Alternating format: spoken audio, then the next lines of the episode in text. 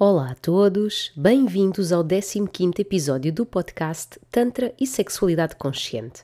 O meu nome é Alicia Despertar Holístico e hoje venho-vos falar do processo de metamorfose interna que vivemos ao longo da vida quando nos propomos a tal.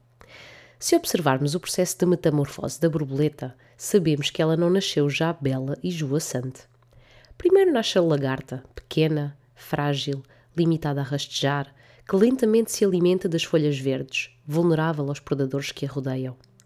Esta lagarta observa à sua volta e admira as livres borboletas, sem saber que algum dia poderá vir também a voar. Desconhece o processo e simplesmente se deixa viver ao seu ritmo. Porém, certo dia, a lagarta sente necessidade de voltar-se para si mesma, de mergulhar no seu mundo interno e começa a construir o seu casulo. A lagarta renuncia ao seu mundo externo, renuncia às folhas, à luz e à vida que conhece como sendo sua, abdicando do mundo que lhe é conhecido e no qual cresceu ali permanece enquanto o tempo passa. Dentro do seu casulo, silenciosamente, a transformação começa a dar-se e o seu corpo mole e limitado a rastejar começa a tomar outra forma. Internamente, tudo o que a definia como o ser que era começa a desvanecer-se para dar lugar a outras estruturas que virão trazer-lhe algo que nunca imaginou. As asas começam a formar-se e novas cores surgem para iluminar a sua nova forma. Quando este casulo obscuro e sombrio se torna demasiado limitado para o seu corpo, a sua expansão obriga inevitavelmente a que as suas paredes comecem a ceder. E é aqui que a lagarta começa a descobrir uma nova possibilidade de vida, o seu renascimento.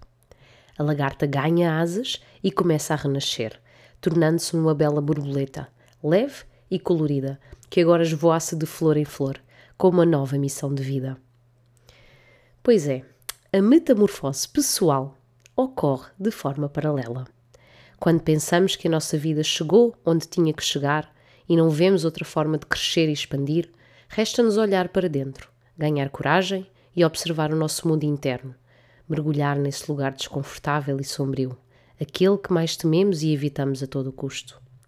É na obscuridade que reside o nosso poder de transformação interna, a capacidade de nos observarmos a nós próprios e admitir que sim, há coisas que não podemos continuar a ignorar.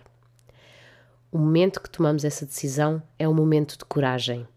Permanecer no casulo é renunciar ao que nos define como pessoa, à imagem limitada que construímos de nós próprios, às crenças que formamos ao longo da vida e que hoje não nos permitem expandir mais. Até que ponto essa imagem, essa identidade e essas crenças nos servem ainda? Até que ponto limitam o nosso potencial? Como Albert Einstein afirma, não há maior sinal de loucura do que fazer uma coisa repetidamente e esperar a cada vez um resultado diferente. É neste processo de metamorfose interna que criamos a possibilidade de construir uma nova realidade para a nossa vida. A metáfora da borboleta é uma ótima metáfora para descrever como fui transformando a minha vida nos últimos anos.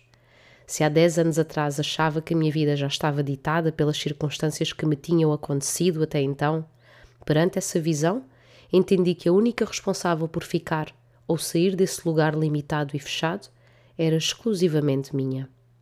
Foi quando decidi renunciar a todas as expectativas que tinham de mim enquanto pessoa e, ainda sem saber como, decidi renunciar ao que já tinha conquistado e procurar dentro de mim mesma algo mais. Algo que ainda não podia ver, que me era desconhecido e que não sabia onde me iria levar.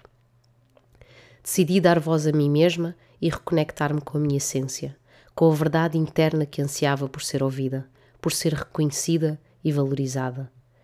Entendi que tinha vivido a minha vida mais conectada com o mundo externo, o que esperavam de mim, o que era suposto alcançar para ser feliz, do que com o meu mundo interno, que era ainda uma descoberta para mim. Quando encontrei o Tantra e percebi o quanto gritava em sussurro ao meu ouvido, nesse momento tive que tomar uma decisão que, ainda sem saber, viria a ditar o meu futuro.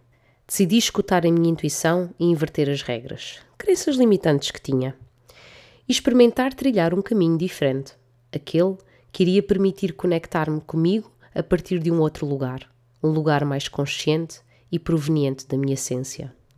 Aprendi a escutar não só a minha intuição, mas também a conectar-me com o meu corpo. esse invólucro tão desvalorizado em tempos anteriores, a escutar as minhas emoções tão negligenciadas, a percepcionar verdadeiramente a minha energia e a observar os pensamentos que alimentava em piloto automático.